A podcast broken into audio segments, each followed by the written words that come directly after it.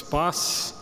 Aqueles que eu ainda não vi, estou vendo pela primeira vez esse ano, que Deus abençoe nesse ano, que seja um ano extremamente abençoado para todos nós. Quero convidar você a curvar sua cabeça, nós vamos estar orando e pedindo ao Senhor que nos, que nos ajude nessa, nessa jornada que se inicia hoje e pelas próximas três quartas-feiras ainda adiante, nós estaremos estudando sobre teologias contemporâneas. Hoje nós estaremos espe especificamente trabalhando sobre a teologia liberal e por mais que não seja uma teologia tão contemporânea assim, vocês vão ver que ela praticamente começou aí no, no final do século XIX e teve seu, seu auge no século XX. É, muito do que nós iremos estudar nas próximas quartas-feiras ah, é resultado direto da teologia liberal, as teologias revisionistas que nós temos hoje e queremos estudar nas próximas quartas-feiras, tem como base principal a teologia, teologia liberal. Então vamos, vamos orar e logo depois nós estaremos então iniciando o nosso estudo e que o Senhor nos ajude nesse, nesse labutar que é tão importante para nós como, como igreja.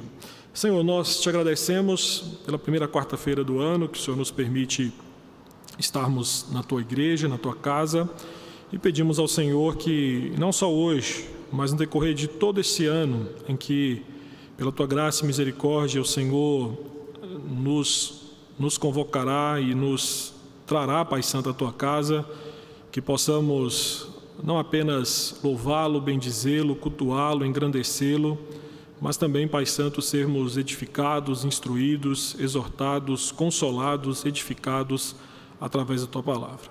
Ajude-nos, Pai Santo, é o que nós pedimos e oramos em nome de Cristo Jesus. Amém.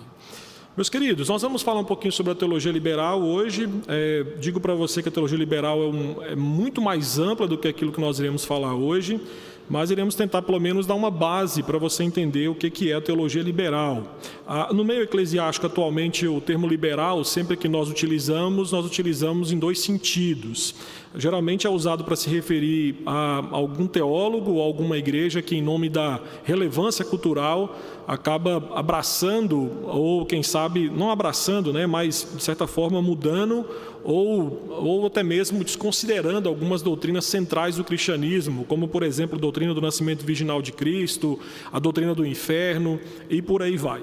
Ah, ou também nós usamos em outro sentido. Liberal geralmente é usado também para atacar as pessoas de quem nós discordamos. Então, quando alguém geralmente levanta uma ideia teológica que não é muito ah, bem, bem ouvida por nós ou muito ouvida por nós, a tendência nossa logo é pensarmos que essa pessoa é liberal. Então, nós temos que entender o que significa liberal no contexto teológico, tá bom? Que é, também só para deixar claro para você, é bem diferente do que diz respeito ao contexto político, né? Ao contexto também no que diz respeito à economia. Então, a, o liberalismo, só para você ter uma, uma ideia, o termo liberalismo designa um, um movimento histórico específico da teologia protestante que teve a, a sua origem na Alemanha na metade do século XIX.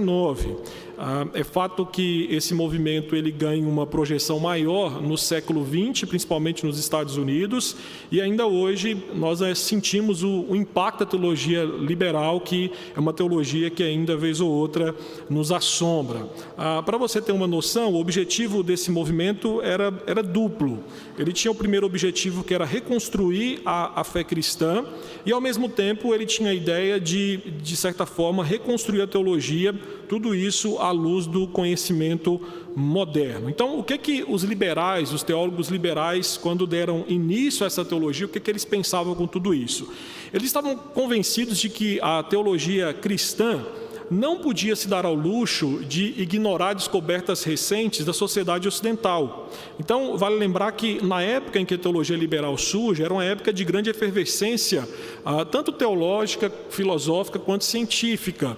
Então, foi uma época em que estávamos aí, né, à, luz ainda da, da, teoria da evolução, ah, existia o romantismo, existia ainda a saída do, ilum, do iluminismo e entrada ah, na, na modernidade. Então, foi uma época de grande efervescência tanto no lado filosófico, teológico, quanto também científico. Então, o que, que os teólogos liberais pensavam naqueles dias? Que a sobrevivência do cristianismo dependia da sua capacidade de adaptar-se à mentalidade científica e filosófica dos seus dias. Então, os defensores dessa teologia entendiam que a, a cultura exigia uma renovação do cristianismo, exigia que o cristianismo se adaptasse às necessidades espirituais do homem moderno, rejeitando, se necessário fosse, algumas doutrinas importantíssimas e aceitas no passado. Então, para que você possa ter uma noção maior do que era o liberalismo, ele tinha no seu cerne a, a ideia de servir de ponte entre a fé cristã e o conhecimento moderno. E aí, por conta disso, o programa do liberalismo exigiu muita flexibilidade em relação à teologia cristã tradicional ou à teologia cristã que nós conhecemos como ortodoxa. Então, os liberais entendiam que para o cristianismo continuasse a ser uma opção intelectual séria no mundo moderno, era essencial que ele fosse totalmente reconstruído. E aí que está o problema, porque esta reconstrução, segundo eles, passava por uma, uma liberdade tanto em relação à herança doutrinária que o cristianismo havia dado a eles até aquele momento, quanto à relação aos métodos de interpretação principalmente da Bíblia.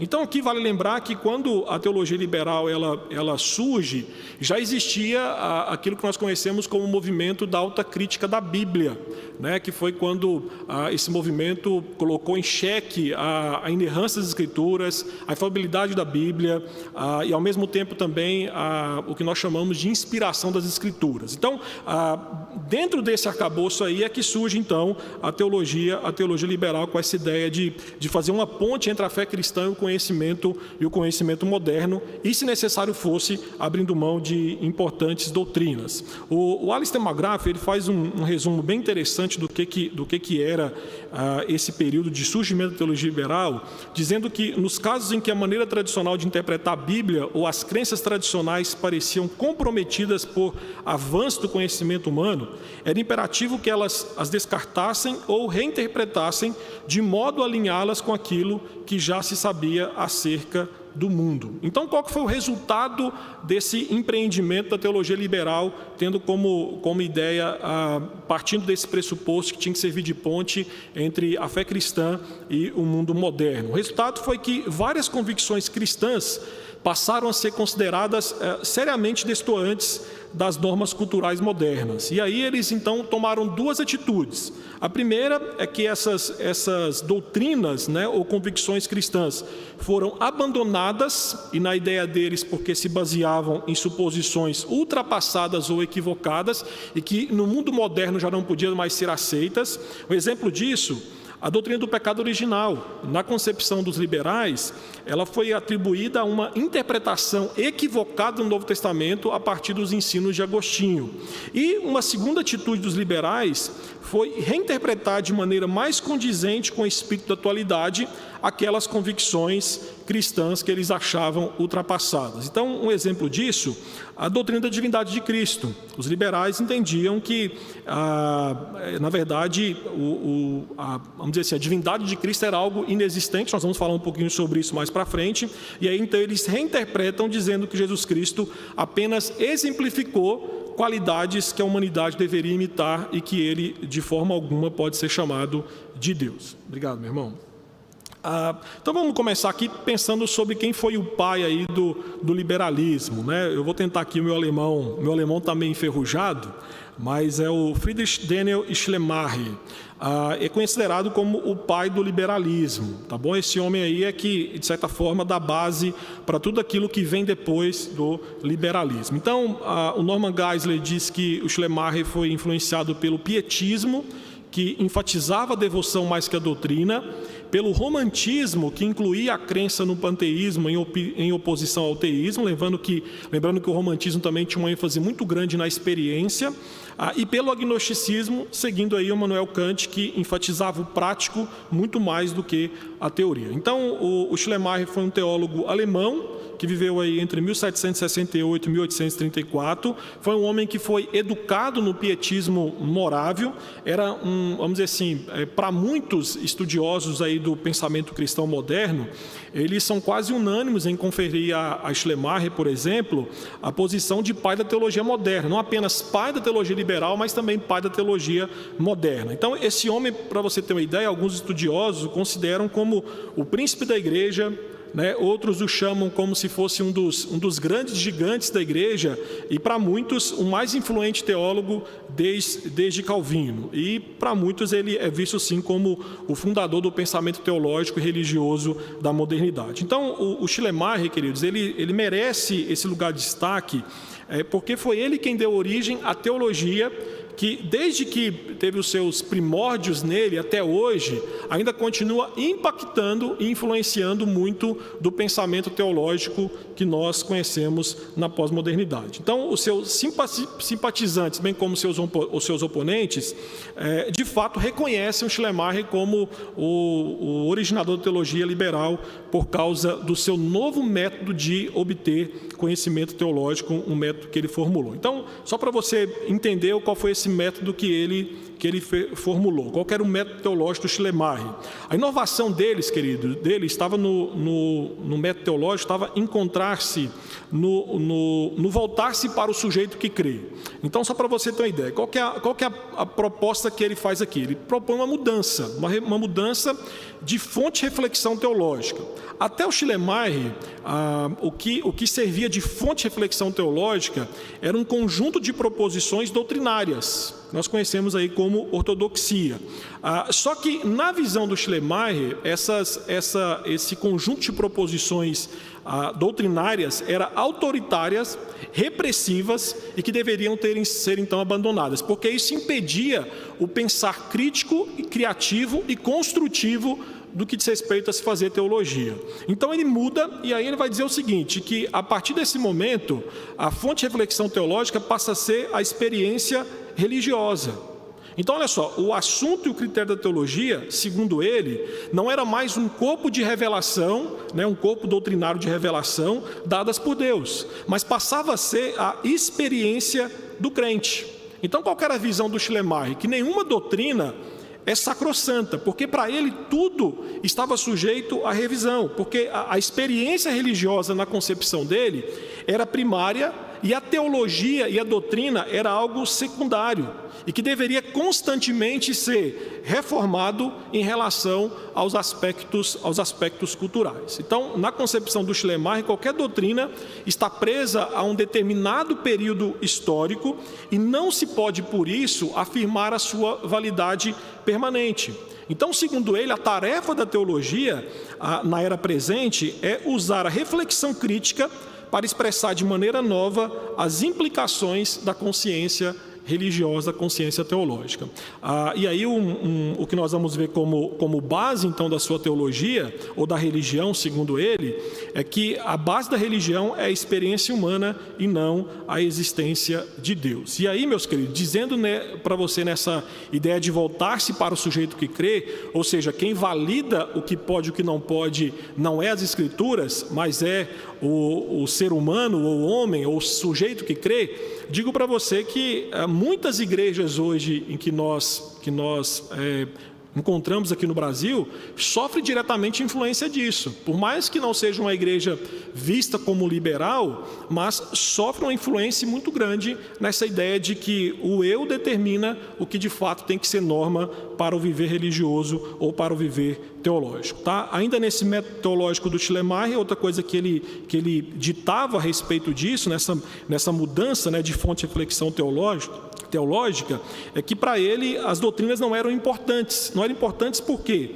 Porque elas eram apenas registro de sentimentos religiosos, ou seja, é, é apenas registrava aquilo que os homens experimentaram de Deus e nunca a respeito de Deus, dos seus atributos ou do seu ser.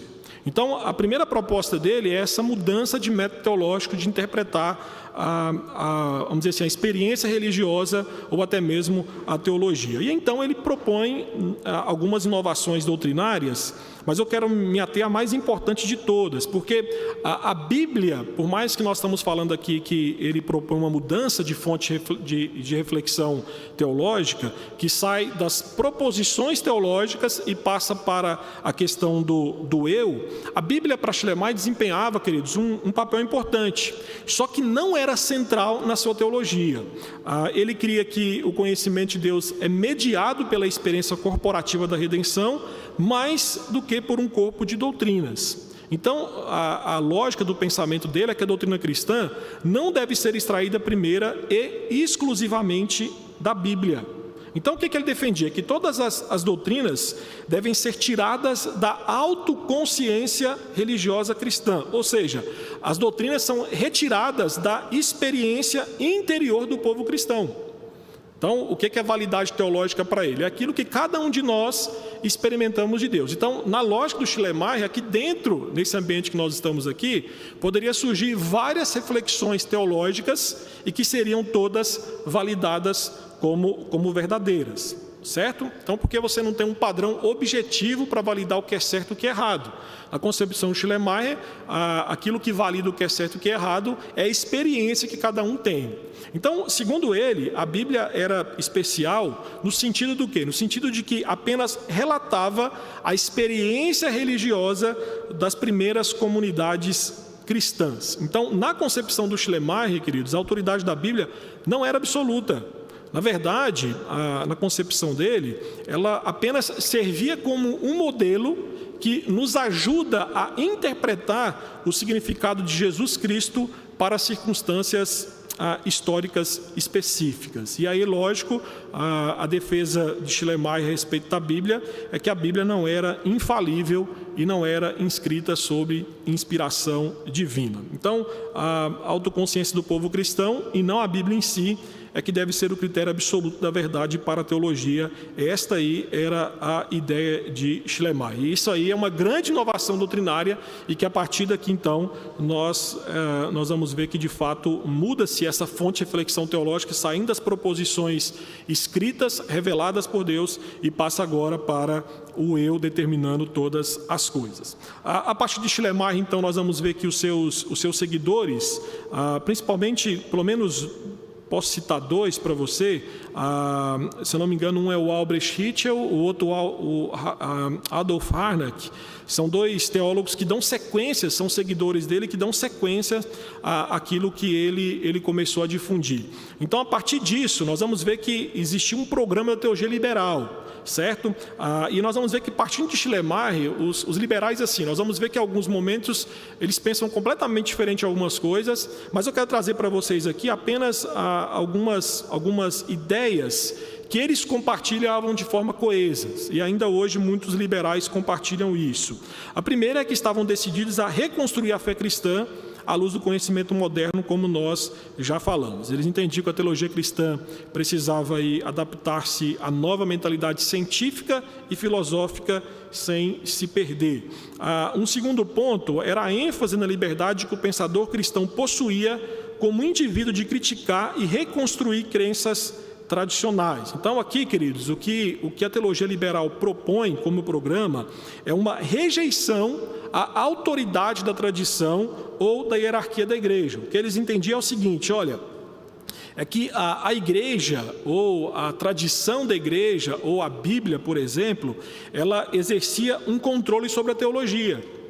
Então, a proposta da teologia liberal, e aí a palavra liberal vem justamente nessa ideia de liberdade, estavam decididos a romper com as crenças tradicionais quando fosse necessário. Então, eles não tinham dificuldade nenhuma em algum momento se pensar que a doutrina virginal de Cristo, a doutrina do inferno, por exemplo, era difícil de ser entendida ou engolida no, na, na, mentalidade moderna, poderia se riscar, é, passar por cima dela ou até mesmo adaptar-se ou criar algo novo. Tá? Nada diferente daquilo que muitos teólogos têm feito hoje na atualidade. Ah, um terceiro ponto é a concentração na dimensão prática ou ética do cristianismo. O que eles tentavam fazer era moralizar a doutrina, a, a doutrina a, do cristianismo, né, ou aquilo que eles enxergavam ainda como, como dogma, a, centrando todo o discurso teológico em torno do conceito de reino de Deus.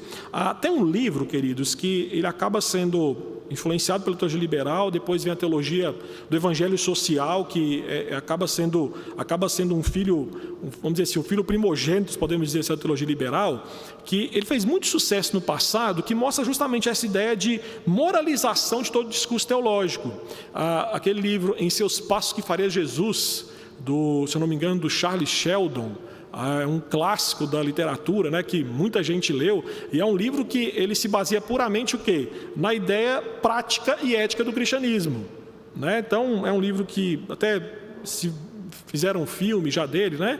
mas é totalmente baseado nessa ideia, a dimensão prática ou ética do, do cristianismo. Um, um quarto ponto que faz parte do programa Teologia Liberal era basear a teologia em uma outra fundação que não fosse a autoridade absoluta da Bíblia. Então, como já foi dito, eles acreditavam que o dogma tradicional da inspiração sobrenatural da Bíblia havia sido demolido pela pesquisa histórico-crítica da Bíblia. Ah, vale lembrar também que existia uma, uma rejeição ah, vamos falar um pouquinho sobre isso também, sobre qualquer ideia de milagre. Né? Então, a teologia liberal, ela abraçava aquilo que é natural e excluía aquilo que era totalmente sobrenatural. Por isso que ah, eles não aceitam a divindade de Cristo, o nascimento virginal de Cristo, a encarnação de Cristo, as duas naturezas do Redentor, a inspiração das Escrituras, nada disso. Ah, e um quinto ponto, o um movimento contínuo em direção à imanência divina à custa da transcendência. Então, a, o que eles passaram a fazer foi construir seus pensamentos sobre a ligação entre o divino e o que o humano manifesta. E aí eles vão tirar aquilo que, a, a, vamos, vamos dizer assim, a distância que existia entre criatura e criador, que é a transcendência, ou seja, Deus está acima de todos e de tudo, ela, ela é diminuída. Tá? E aí nós vamos ver que há um, um, uma ênfase muito grande na imanência, ou seja, o relacionamento de Deus com a, sua, com, a sua, com a sua criatura. Só que eles fazem isso dizendo o seguinte, que a ligação entre o divino e o humano, ela se dá muito mais pelas capacidades racionais, intuitivas e morais do homem do que da parte de Deus. Então, assim, o que nós vamos ver é que a mudança aqui é que a prática da ortodoxia, né, da teologia ortodoxa, tinha a ideia de que tudo vinha do alto, ou seja, a reflexão acerca das verdades reveladas de forma sobrenatural por Deus. Então, nós vamos ver que a teologia liberal, o que eles fazem é uma teologia vindo de baixo é centrado na experiência do homem e sobre os seus pensamentos racionais acerca de Deus. Então, nós vamos ver que é um movimento contínuo aí que defende muito mais a imanência divina, justamente diminuir a distância que existia entre Deus e as criaturas. Ah, e aí então houve algumas revisões doutrinárias. Eu, eu me baseei nessas, nesses pontos aqui no livro do, do, do Gresham Machen, que é, um, é o melhor livro que você vai encontrar sobre liberalismo e cristianismo, esse é o nome do livro. E então eu peguei os pontos dele aqui, apenas os pontos que ele destaca, que fazem parte dessa revisão, revisão doutrinária da teologia liberal, e acrescentei algumas coisas de outras literaturas que eu achei importante. A primeira coisa que ele fala é sobre a doutrina. Meus queridos, o, o liberalismo defende que as crenças são meras expressões mutáveis da experiência cristã unitária. E aí, como eu falei para vocês, na concepção deles, todas as crenças são válidas. Aí você fala assim, pastor, mas e quando as crenças são conflitantes? Mesmo quando as crenças são conflitantes, não existe problema. Porque na concepção do liberalismo, você pode rejeitar uma doutrina ah, específica para o benefício de outra, ou até mesmo aceitar doutrinas não cristãs. Vou dar um exemplo para você. Ah, o liberalismo defende a paternidade universal de Deus e também defende a irmandade universal dos homens. Aquela ideia de que, olha, todos nós somos filhos de Deus. Está errado. Biblicamente, nem todo mundo é filho de Deus. Todos somos criaturas de Deus. Agora, filiação de Deus se dá a partir da obra de Cristo Jesus. Ao mesmo tempo, a questão de irmandade universal dos homens. Né? A Irmandade Universal dos Homens, ela é inexistente no que diz respeito à forma que nós nos relacionamos como irmãos na fé. O que nos une como irmãos é justamente o vínculo da fé em Jesus Cristo. Então, na concepção do liberal, não tem problema em existir ah, ideias conflitantes, porque elas podem se adaptar, até porque todas são válidas e aceitáveis. Então, o liberalismo defende uma religião não doutrinária, uma religião doutrinária fundamentada em verdades gerais. Né? Ou, ou não tem doutrina, ou qualquer doutrina é válida, e aí nós começamos a pensar aí na grande bagunça que existe. E aí tem um, um, uma forma que eles usam para falar sobre doutrina, provavelmente você já ouviu, é que geralmente os, os liberais eles bradam, né? o cristianismo é um estilo de vida e não uma doutrina. Então, nós seguimos a Cristo, mas rejeitamos a sua, a sua doutrina. Ah, o que os liberais defendem é que é possível você ter um relacionamento com Cristo sem teologia, sem doutrina, sem normas. Essa é a grande concepção deles. Tá? Então, a, a ideia deles é que o cristianismo não é um dogma a ser crido, mas um modo de viver e conviver, um caminho de vida, ou seja, a experiência, a imitação do exemplo de Cristo são suficientes para ser um cristão. Só que, ah, biblicamente falando, partindo da cosmovisão cristã, o conceito cristão de credo, queridos, é completamente diferente. Porque uma crença, meus irmãos, não é meramente uma expressão de uma experiência cristã, mas é o estabelecimento de fatos nos quais a experiência se baseia. Então, logo, ser cristão não é somente um estilo de vida, mas é ter uma vida fundamentada em uma mensagem, fundamentada em uma doutrina. Então, o cristianismo, ah, o cristianismo é que nós vamos pensar aqui no aquilo que é ensinado no Novo Testamento, ah, por que no Novo Testamento? Porque o liberal dá grande ênfase no Novo Testamento, e meio que esquece o Antigo Testamento e foca bastante no Novo Testamento. Então, o cristianismo ensinado no Novo Testamento não é baseado em sentimentos, nem em deveres, mas sim em relatos de fatos. Em, outra em outras palavras, o, o cristianismo ensinado no Novo Testamento é baseado em doutrina. Dá um exemplo para você aqui, ó. pega 1 Coríntios 15, versículos 3 a 7. Ah, Paulo está falando sobre o ensino que ele recebeu da igreja, da igreja primitiva. E aí ele vai dizer: Olha, o que eu recebi é que Cristo morreu pelos nossos pecados, segundo as Escrituras, e foi sepultado e ressuscitou ao terceiro dia, segundo as Escrituras. Então, olha só, desde o início, ah, o evangelho cristão, ah, como implica o nome evangelho ou boas novas, consiste em algo que de fato aconteceu.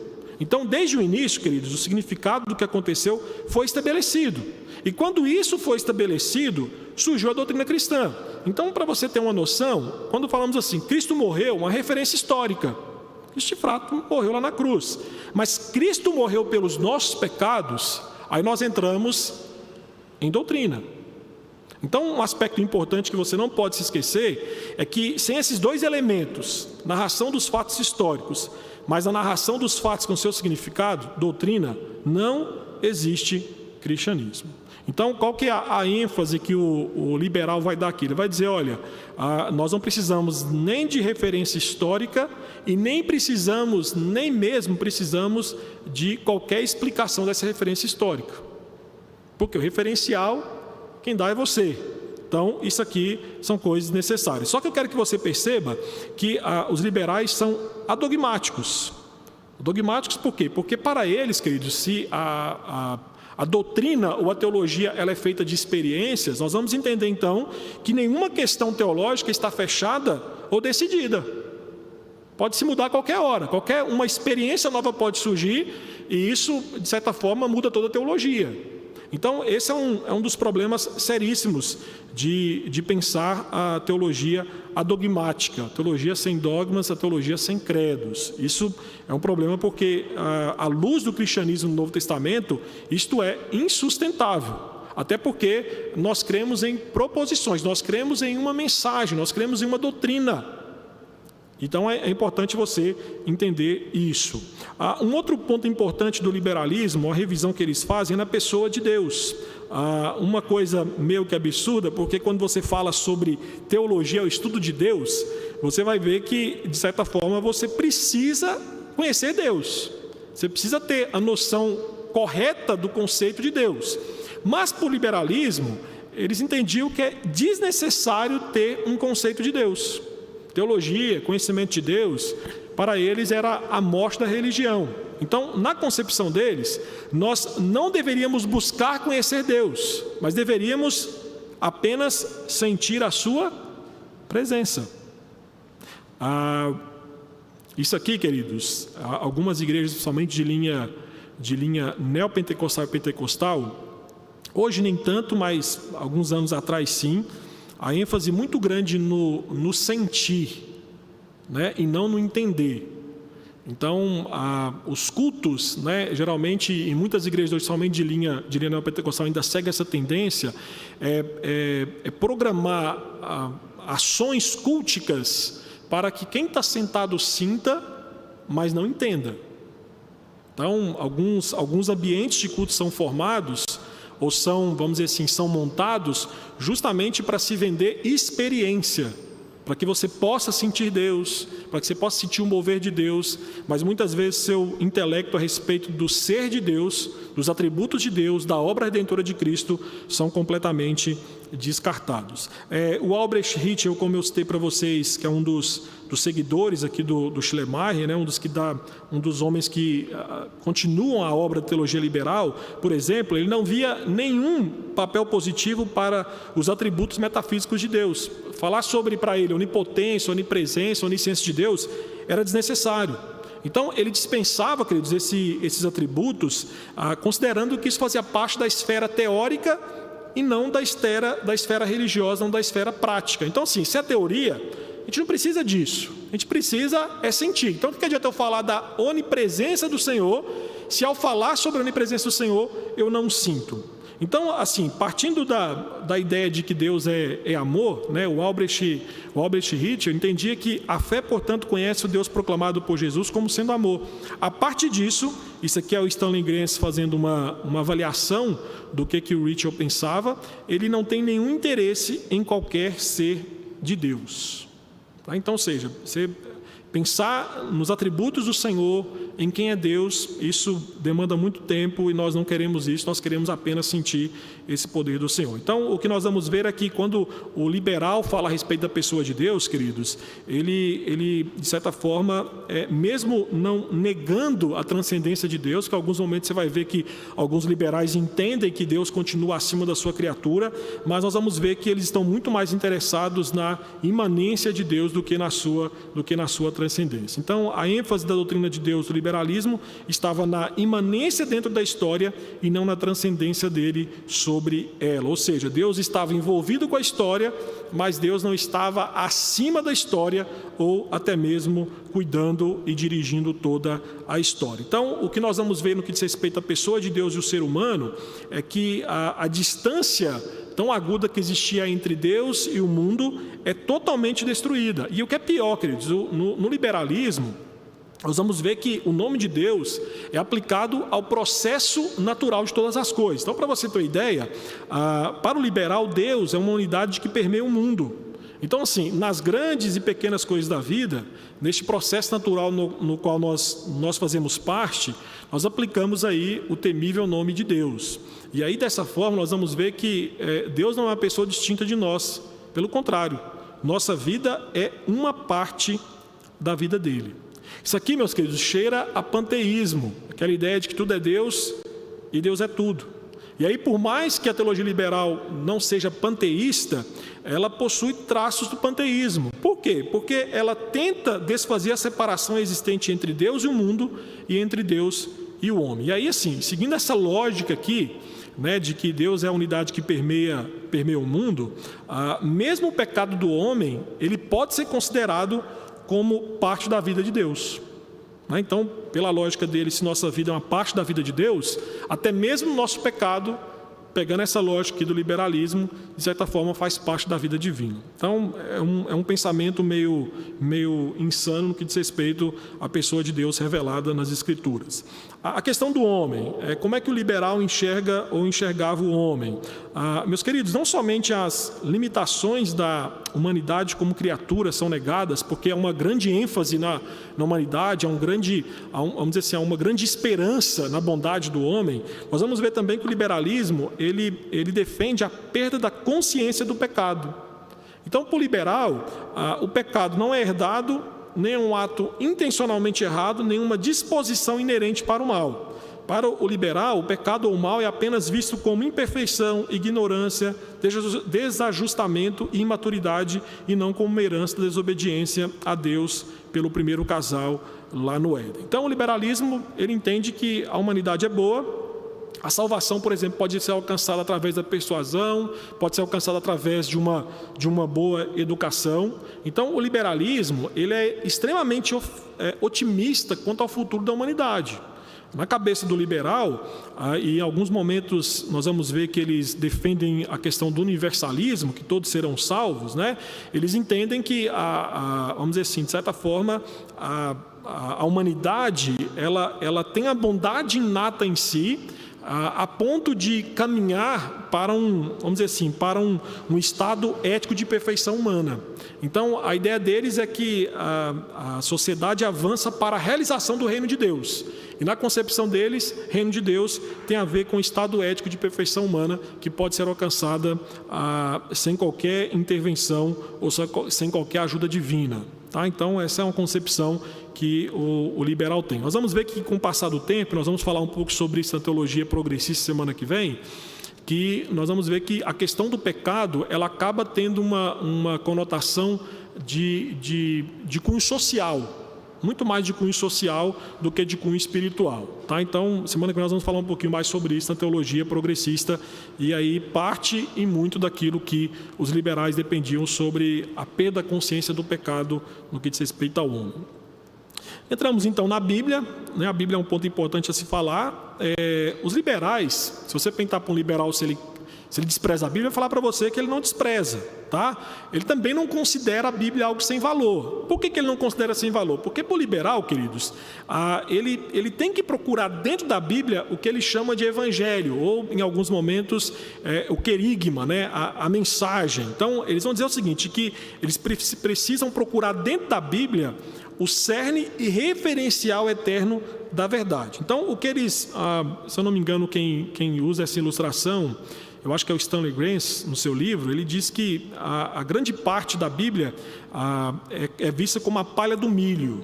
Tá? Então, o liberal vai dizer o seguinte: olha, quando você pega a Bíblia, é como se você pegasse, pegasse um, um, um milho, né? e aí tem a palha por fora. Só que é, o que ele esconde dentro de si são grãos preciosos. Então, você precisa tirar a palha para você de fato ter acesso ao milho. E aí, na concepção do liberal, você precisa tirar a palha da Bíblia para que você possa encontrar os grãos preciosos da verdade imutável. Então, qual que é a tarefa da teologia segundo o liberal?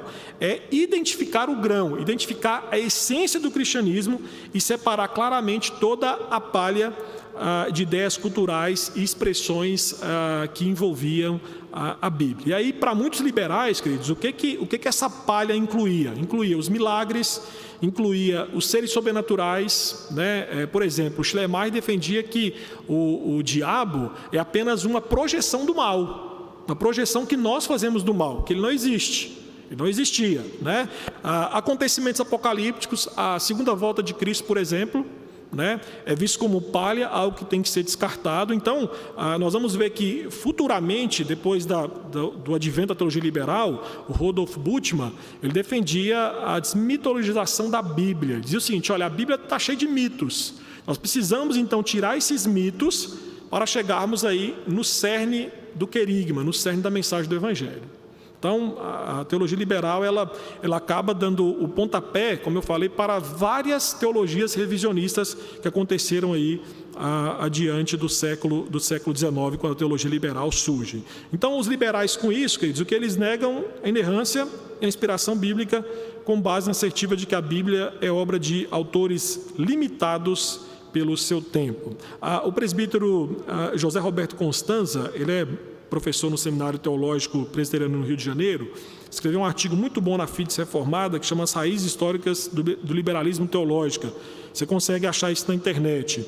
Ah, e ele fala que a essência do cristianismo substitui a autoridade das escrituras dos credos da igreja, não havendo contradição inerente entre a fé e a lei natural, entre a revelação e a ciência, entre o sagrado e o secular e entre a religião e a cultura. Ah, alguns alguns é, por exemplo, o Calbart, que eh, logo depois ele surge com a neo-ortodoxia, que de certa forma foi uma resposta e não aceitação à teologia, à teologia liberal, ele, ele de certa forma ele vai falar algumas, algum, algumas coisas sobre, sobre a questão da, das escrituras, né? como por exemplo, ele vai dizer, olha, a Bíblia não é a palavra de Deus, a Bíblia contém a palavra de Deus. Né? Então, nós vamos ver que há uma, há, uma, há uma continuação daquilo que os liberais defendiam. Né? Apesar que o Calbart criticava a teologia liberal, dizendo que é uma teologia extremamente cultural, né? ou seja, era uma teologia protestante cultural, baseado muito mais na cultura, mas o Calbart vem então e, e dá sequência a essa ideia da Bíblia, na ortodoxia, dizendo que a Bíblia ah, não é a palavra de Deus, mas ela contém. Ou seja, em alguns momentos você consegue tirar a palha e encontrar o grão da verdade que se encontra lá dentro. Seguindo então, nós vamos ver a pessoa de Cristo. Né? Aqui também há, há problemas seríssimos na teologia liberal que ainda hoje, ainda hoje é sentida em grande parte das igrejas, eh, em muitas igrejas evangélicas. Ah, para os liberais, Jesus é apenas um exemplo para a fé e não um objeto para a fé. Tá? Então, o, o, o, liberal, ele, de certa forma, ele tenta, ele tenta fazer o quê? Ele tenta ter a fé em Deus como aquela presumida por ele que Jesus teve em Deus. Então, ou seja, eu tenho que imitar apenas a fé de Jesus, mas eu não preciso ter fé em Jesus. Preciso imitá-lo, mas a, ter fé em Jesus é algo desnecessário. Então, o, o, liberalismo, ele entende Jesus como o fundador do cristianismo. Então, o que o liberal vai dizer é que Jesus Cristo foi o primeiro, primeiro cristão. E aí o cristianismo consiste na repetição da vida religiosa instituída pela pessoa de Jesus Cristo. Então você vai ver que o, o liberal ele tem um, vamos dizer assim, um, é, interesse pela vida de Jesus apenas na vida histórica de Cristo como exemplo moral que exerceu impacto sobre a história. Ah, eu tinha um professor no seminário que dizia o seguinte: sempre que você ouvir algum teólogo dizendo o seguinte, vamos dar atenção ao Jesus histórico, ligue as suas orelhas, fique bem atento porque pode ser que daí parta para o liberalismo. Liberal, ele é extremamente eufórico com o Jesus histórico. Ele usa muito esse termo, Jesus histórico. Então a preocupação dele é apenas com a vida histórica de Jesus, apontando para o seu exemplo moral. Então, a, o liberalismo ele nega a divindade e a encarnação de Cristo. Tá? Então, para o, o, o liberal, Jesus é, é, igual ao resto da humanidade, né? exceto que, é, pelo fato de que, pelo, desde o início da sua caminhada aqui na Terra, ele possuía uma, uma, uma, assim, uma, uma absoluta e poderosa consciência messiânica, uma consciência de filiação celestial de Deus. Então, aquela autoconsciência de Deus, desde o início que pisou aqui na terra, Jesus Cristo já teve. Então, na teologia liberal, a consciência de Deus que Jesus possuía não era produto apenas da humanidade, era resultante da atividade de Deus em sua vida, era, porém, uma consciência completamente humana de Deus. E olha o que, é que o Stanley Grance fala sobre isso. Né? Ele, de certa forma, falando, aqui na verdade ele cita o Schleiermacher no seu livro. Ah, deixa eu fechar esse negócio aqui, vamos lá. Dizendo o seguinte: o Redentor, então, é como todos os homens, em virtude da identidade da natureza humana, mas distinto dele pelo poder constante de sua consciência de Deus, que era a autêntica existência de Deus dentro dele. Então, o que Schleiermacher e os, os teólogos liberais defendiam é que era essa consciência ideal de Deus que Jesus possuía é suficiente para expressar o porquê que os cristãos chamam Jesus de divino. Então, a, na, na, lógica do liberalismo, a, a obra redentora de Cristo é simplesmente a comunicação dessa consciência de Deus aos outros homens. Então a obra redentora de Cristo é levar os outros para dentro, queridos, para dentro ah, dessa consciência de Deus. Tá? Então, na concepção deles, nós, nós perdemos essa consciência de Deus e a obra de cristão consiste em nos trazer de novo a ter essa, essa consciência. Então, os cristãos, na visão do liberal, quando eles confessam que Jesus é Deus, é porque o, o nosso julgamento de valor, queridos, está fundado no impacto que Jesus teve na nossa vida. Então, na, na ideia deles, Jesus Cristo só se torna Deus para nós por conta do impacto que o seu exemplo moral teve sobre nossa vida, a ponto de nos levar a ter uma consciência muito mais profunda de Deus do que tínhamos antes de ter acesso a Jesus Cristo. Então, de forma bem resumida, ah, de acordo com a teologia liberal, Jesus difere dos outros homens, queridos, somente em nível e não em tipo. Porque na concepção do liberal, Jesus Cristo pode ser divino, até porque, de certa forma, todos nós também podemos ser divinos. Então, a ideia do liberal é que Cristo, ele é apenas, vamos dizer assim, diferente no nível de autoconsciência de Deus que tem de nós, mas não do tipo. A salvação. E aí, como é que o liberal defende salvação? Ele crê em salvação? Ele crê em salvação. E a salvação, de acordo com eles, é a impressão, a impressão deixada por Jesus. Então, eles não acreditam, por exemplo, na ressurreição de Cristo. Mas o que, eles defendem? Eles defendem a influência permanente de Jesus após o túmulo. Tá? Então, na concepção deles, é assim, basicamente assim. Eles estão preocupados com o que acontece com Jesus os três dias que ele fica no túmulo. Eles estão preocupados com o que os discípulos falaram de Cristo após o túmulo. A influência que isso teve neles. E aí, ah, eles vão dizer assim: que ao rejeitar o milagre da ressurreição de Cristo, por exemplo, eles vão dizer que ah, Jesus Cristo né, é, é, o, é, o, exemplo mais elevado da humanidade, e ele foi um exemplo tão grande que ele, ele, assim, ele causou uma, uma, um, um impacto tão grande nos primeiros discípulos, que quando ele morreu, os discípulos ficaram tão impactados com a vida dele que saíram, saíram pelo mundo tendo alucinações de que viram Jesus Cristo em alguns lugares. Então, olha só, na, na concepção deles, a, a, ressurreição, na verdade, de Cristo, que é descrita lá no, no Novo Testamento, por várias vezes e por várias testemunhas, para eles é apenas uma alucinação que os discípulos tiveram por conta do impacto produzido pela vida de Cristo na vida deles.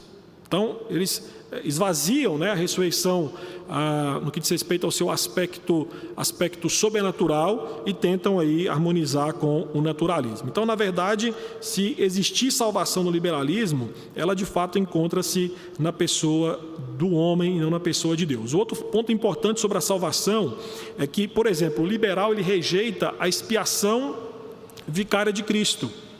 Eles não aceitam de forma nenhuma dizer que Cristo morreu eh, em lugar do pecador para apresentá-lo indesculpável diante do trono de um Deus Santo. Então, eles entendem o sacrifício de Cristo apenas como um exemplo de auto-sacrifício que deve ser imitado por nós.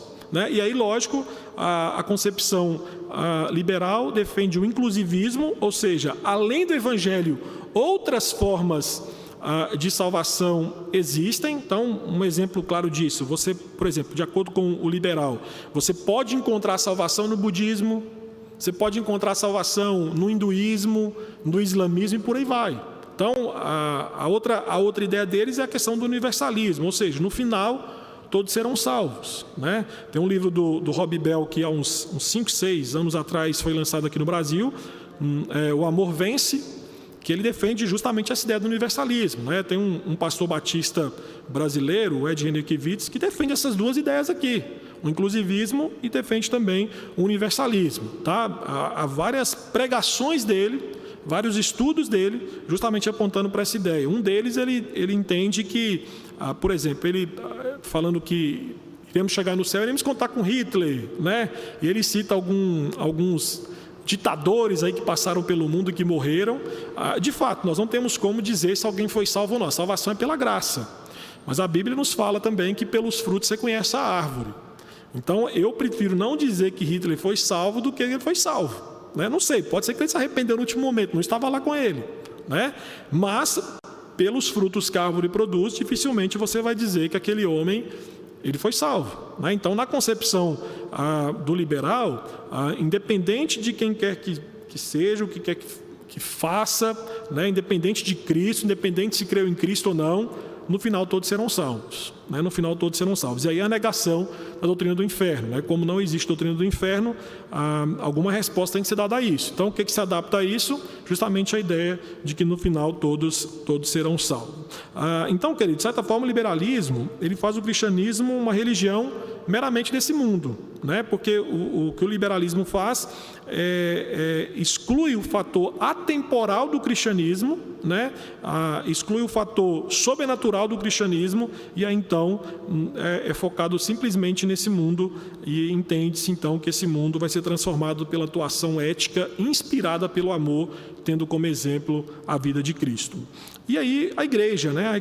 a eclesiologia liberal, queridos, ela, ela é muito mais filosófica do que teológica, tá bom? Então, o que o liberal vai entender sobre igreja é que a igreja é uma, uma sociedade que reúne pessoas com, com o mesmo ideal, né? Ideal, qual ideal que é esse? Né? É seguir os princípios e ideias anunciadas por Cristo. Né? Então, o liberal entende isso. Né? É, digo para você que aqui não tem em nada diferente do Espiritismo, por exemplo.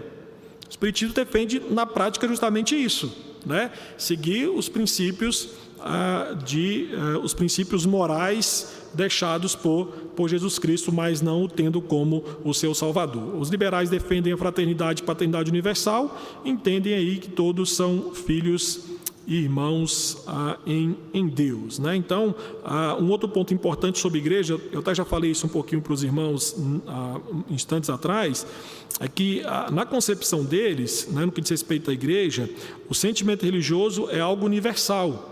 Né? E isso aí, queridos, faz com que cada ser, ser humano é capaz de experimentá-lo. Então, nessa ideia, ah, todas as, ah, vamos dizer assim, todas as, ah, todos os sentimentos religiosos são válidos. E aí por isso então que os liberais defendem a ideia do ecumenismo. Né? Não, tem, não tem dificuldade nenhuma, por exemplo, um liberal é, se reunir para vamos dizer assim, para um, para um momento festivo, não sei. Vamos pensar aí, geralmente tem muito isso em não sei se é formatura, geralmente, não sei se aqui tem isso, né? mas no interior de Minas, onde eu trabalhei um tempo, nas escolas tinha muitos dias dos pais, por exemplo. Aí chamava lá um padre, chamava um espírito, chamava um pastor, chamava um, um pai de santo, né? E aí eles faziam um culto ecumênico ali. Então, por exemplo, o pastor vinha e pregava, aí depois vinha o, o católico falava sobre Maria, aí depois vinha né, o, falando sobre Allan Kardec e por aí vai. Então, na concepção do, do liberal, queridos, não teria dificuldade nenhuma em fazermos um culto ecumênico aqui. Então, você imaginou? Né, é, a abertura é feita pelo monge budista. O monge budista chega aqui e fala as concepções religiosas dele. Logo depois, nós chamaríamos aqui um, um, um, um muçulmano para falar sobre Alá. E no final, um padre pregaria normalmente. Na concepção do liberal, isso é possível. Por quê? Porque na concepção dele, né, a, o sentimento religioso é algo universal. Então, por isso, no que diz respeito à igreja, é possível essa ideia de, de ecumenismo. E aí, meus queridos, qual foi então a, a resposta, resposta ortodoxa? Eu quero, eu quero me basear aqui a, a, princípio, na primeira resposta ortodoxa que teve na época ao liberalismo, tá bom? Ah, teve o fundamentalismo teológico. A, a, palavra fundamentalismo, ela, ela infelizmente, ela, ela foi, vamos dizer assim, ela foi esvaziada do seu significado. A palavra fundamentalismo, ela hoje está carregada com o conceito aí de intolerância, né, de anti-intelectualismo e por aí vai. Só que a, a primeira coisa que nós temos que fazer é entender que esses conceitos negativos, queridos, não podem de forma alguma ser vinculadas aos teólogos evangélicos conservadores que deram origem ao movimento do fundamentalismo teológico. Tá? É fato que nós vamos ver que, ah, com o passar do tempo, o fundamentalismo teológico ele, ele tem uma, uma visão muito sectarista da igreja, e aí é, surge o evangelicalismo, que é uma resposta a essa, essa aberração que o fundamentalismo teológico se torna, mas no início o fundamentalismo teológico ele, ele aparece como algo bom. Ele aparece é, como proposta de teólogos conservadores ortodoxos, ortodoxos como uma resposta ao liberalismo. Então, o movimento evangélico, queridos, é, assumiu o nome fundamentalismo por causa da publicação de uma série de ensaios teológicos sob o título Os Fundamentos, um Testemunho da verdade. Então, na verdade, isso foram ensaios, tá? que foi lançado entre o ano 1910 e 1915, que defendiam a historicidade e infabilidade bíblica do cristianismo. Então, essa obra, queridos, reunia artigos escritos por, naquela época pelos principais acadêmicos, ah, teólogos evangélicos que passaram a defender os fundamentos da fé cristã. Para você ter uma ideia, os temas envolvidos nessa série foram a inspiração e infabilidade da Bíblia, a divindade de Cristo, o nascimento virginal, a perfeita humanidade, a suficiência da morte de Cristo para pagar o castigo devido por pecadores a um Deus santo, a ressurreição literal de Cristo, o retorno literal de Cristo na sua segunda vinda. Então, esse movimento fundamentalismo teológico é a primeira resposta, vamos dizer assim, da, da igreja, da igreja é, protestante ortodoxa à, à teologia liberal, bem como as transformações culturais que estavam aí atreladas à teologia liberal. E aí um dos grandes nomes nessa época foi o americano Gresham Machen. Esse homem, ele, ele acabou tendo contato com o liberalismo na Alemanha na sua formação, e, e ele fica chocado com isso e ele, como americano, quando volta para os Estados Unidos, então, ele se propõe a levantar a bandeira contra o liberalismo. Ah, para você ter uma ideia, o livro que ele publicou em 1923, Cristianismo e Liberalismo, é considerado por muitos como um manifesto fundamentalista por excelência. Meus irmãos, esse livro é muito bom, vale a pena você investir. É um livro de 150 páginas, mas é um, é um livraço que você tem que ter na sua cabeceira e ler. Esse livro aqui, ele nos ajuda a entender muito daquilo que existe hoje é, como produto da teologia liberal.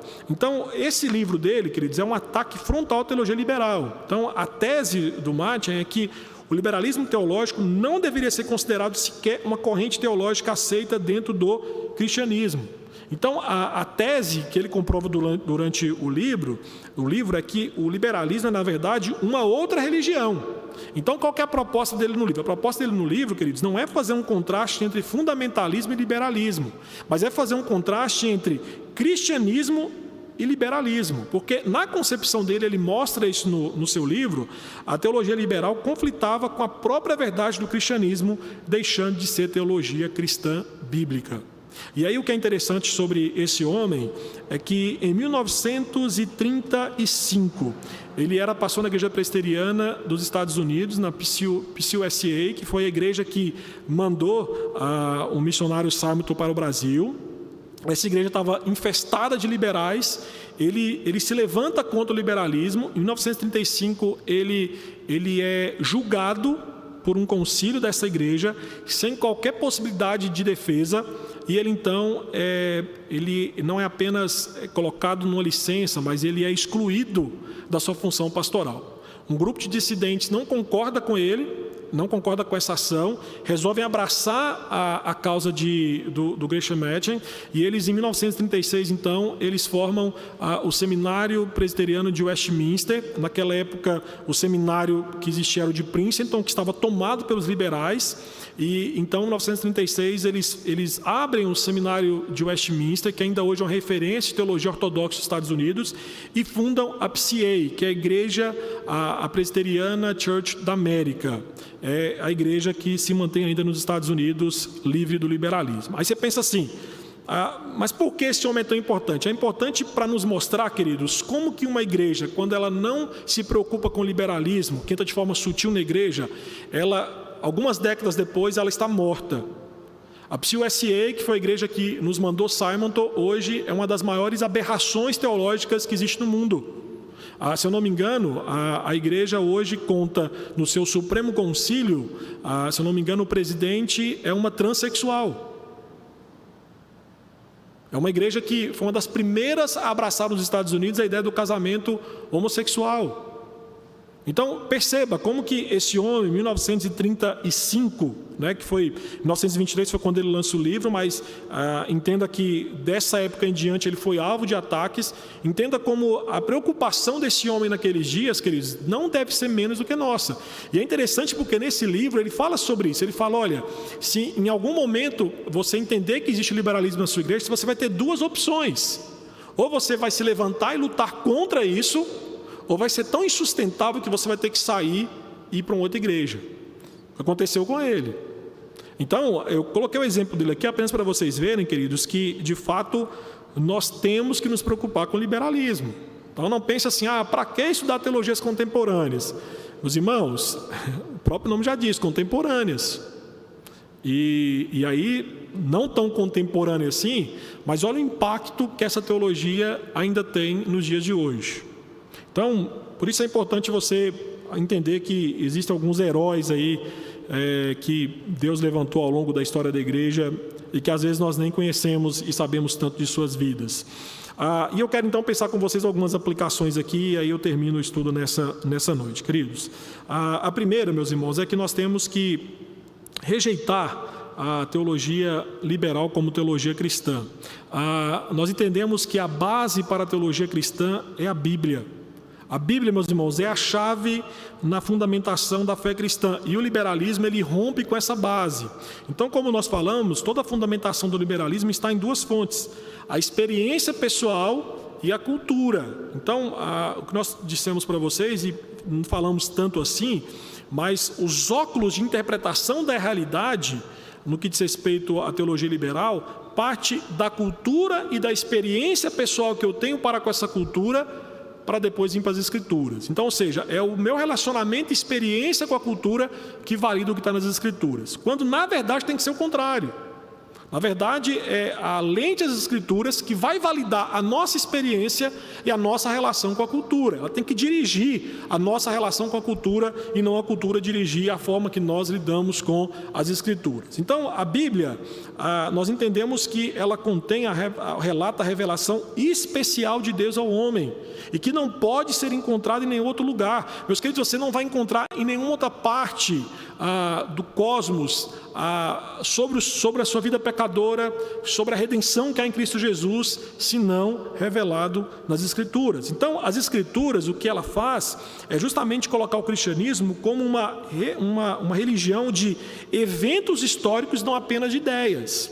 Então, queridos, apelar para o aspecto da, da, experiência cristã como, como satisfatório para ser cristão, de acordo com as Escrituras, não vale, porque a, experiência cristã ela só tem validade se confirmada pela crença nos eventos escriturísticos como realmente fatuais. Então é por isso que o, o, o Gresham no seu livro, ele afirma que a experiência cristã é corretamente usada quando afirma a evidência documentária, mas ela jamais funcionará como substituto para evidência.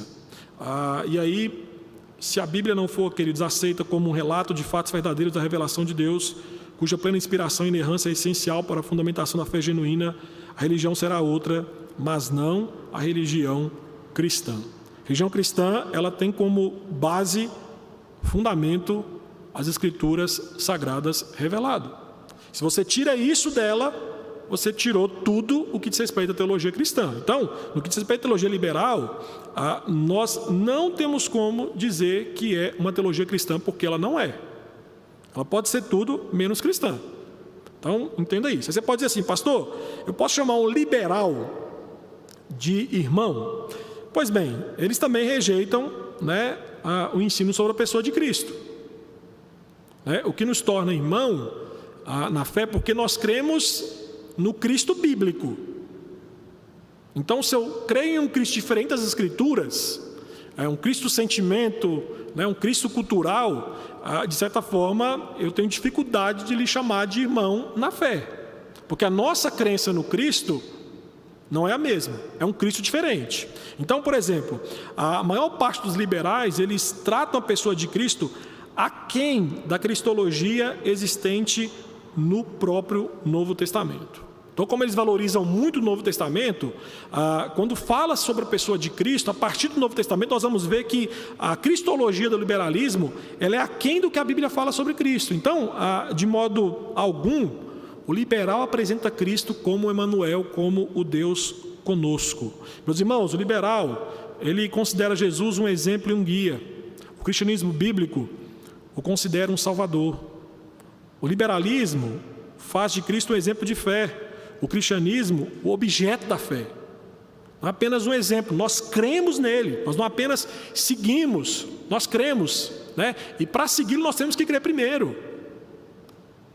Não é isso que Cristo falou? Para você segui-lo, você tem que primeiro crer nele. Então, antes de confessar, a, antes, antes de seguir a Cristo, nós temos que confessá-lo como Senhor e Salvador da nossa vida. Então, o seguir a Cristo, ele entende-se que antecede de uma confissão de Cristo como Senhor e Salvador da sua, da sua vida.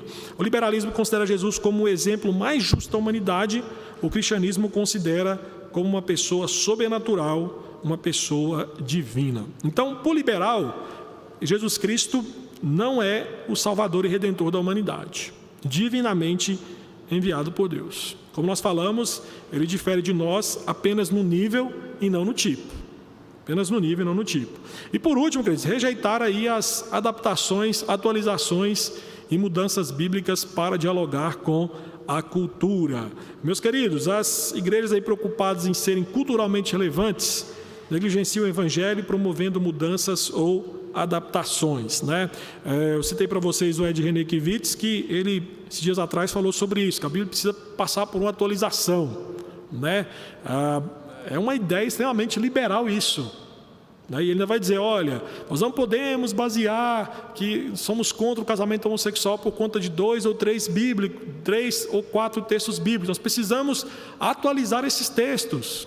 Ou seja, precisamos fazer uma releitura do que a Bíblia fala sobre esse assunto, para que isso possa ser mais palatável, né? Ah, vamos dizer assim, para o gosto do cliente, para que aquele que senta e ouve possa gostar da mensagem que está sendo proferida. Ah, existe um movimento nos Estados Unidos, e década de 60, 70, 80, mas ganhou grande ênfase mesmo 90 e 2000, é, que chamava Movimento Sensível aos Interessados. Que, que esse movimento propunha? Que tudo aquilo que for ofensivo para as pessoas que se assentam nos bancos da igreja devem ser retirado da pregação.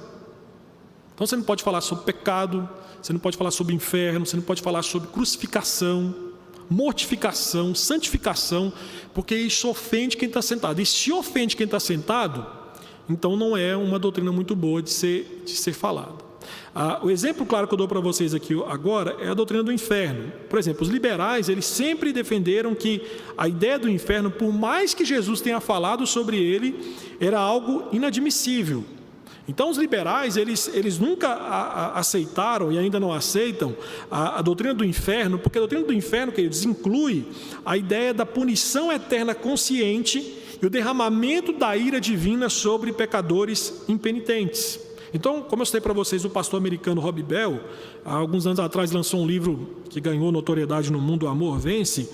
Ah, olha o que, ele fala nesse livro. Ele diz que a, a doutrina do inferno é prejudicial e atrapalha a mensagem de amor, de paz, perdão e alegria de Jesus. Então, na, na, na, no livro dele, ele vai dizer o seguinte: que a, a doutrina da punição eterna dos pecadores que não se arrependem está impedindo pessoas de virem a Cristo. Então ele fala: oh, se nós falarmos sobre isso, as pessoas não vão querer vir chegar a Cristo. E aí, queridos, a, ele, além disso, que ele advoga, né, era uma, uma forma universal de salvação, em que existe aí a crença do, também no inclusivismo, né? a crença de que Cristo está salvando a humanidade por outros meios além do Evangelho, e na concepção do Rob Bell, nem mesmo a fé em Cristo é necessária para a salvação. Né? No final, todos, todos serão salvos. O que a Bíblia fala é que o Evangelho é exclusivista. Evangelho é exclusivista, o Evangelho vai nos mostrar que a salvação não é meramente por meio de Cristo, mas é somente por meio de Cristo. Então a salvação é apenas para pecadores que se achegam a Cristo em fé e arrependimento dos seus pecados. Essa é a concepção bíblica a respeito de salvação.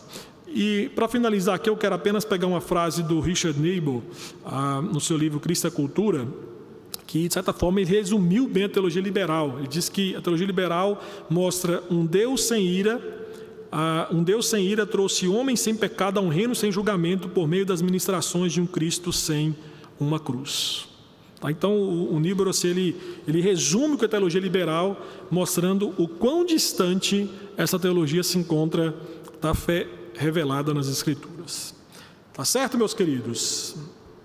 Alguma dúvida, alguma pergunta? Diga.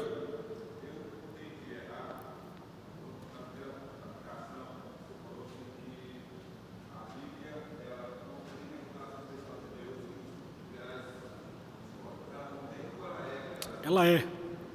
Ela contém no sentido de que a revelação do Senhor ela se distingue em duas formas: especial e geral. Tá? Especial e geral. Então, quando eu falei que ela contém, né, lógico que são terminologias, porque o liberal vai dizer o seguinte: a Bíblia contém, mas ela não é. Em hipótese alguma ela é, ela apenas alguns momentos ela contém. Então, pode ser que na hora que eu estou falando eu falei alguma terminologia, mas a ideia é que a revelação geral se distingue em duas: revelação geral e especial. A especial, ela está onde? Ela está na Bíblia. É, você só tem conhecimento da sua condição de pecador quando você lê a Bíblia. Na revelação geral, o máximo que você tem, como diz Romanos 1, é o conhecimento da existência de Deus. Né? Então, por exemplo, na revelação geral, eu olho para uma árvore e não consigo ver que eu sou um pecador. Eu consigo ver a existência de um Deus criador. Então precisa revelação especial para de fato mostrar a gravidade do meu pecado. Então pode ser que na hora que eu estava falando, eu acabei usando terminologia contém, mas no sentido de que explicando agora fica mais fácil entender que existe essa distinção em teologia geral, é, revelação geral e especial, tá bom? Então, na Bíblia nós temos a revelação especial de Deus e na natureza a revelação geral de Deus, tá bom? Mais alguma dúvida, meus irmãos?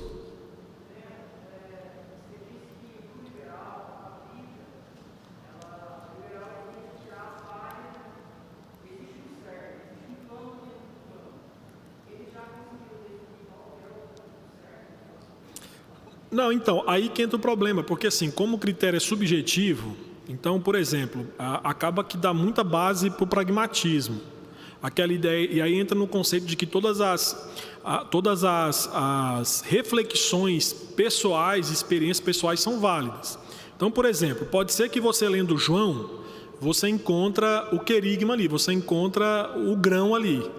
Mas pode ser que eu lendo a mesma passagem eu não encontre. Então, a, essa é a dificuldade, porque você não tem um critério objetivo, é subjetivo.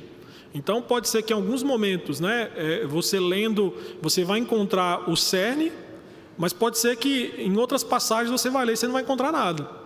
Então é um critério muito subjetivo. Então, e outra coisa que eu falei né, durante o estudo, que na concepção deles, a, a doutrina ela não é uma coisa fechada. Né? Ela é sempre mutável, por quê? Porque ela é dependente das experiências que cada um tem. Então a reflexão teológica, ela sai justamente das experiências individuais que nós temos, e aí é um critério subjetivo. Cada um tem a sua e todas elas são válidas. Mais alguém, meus irmãos? Não temos? Vamos orar, vamos para casa. Se alguém quiser o, o estudo, eu mando para você, tá bom? O PowerPoint, só me mandar um e-mail. Pastor, me manda o estudo que eu respondo para você. Vamos, vamos orar?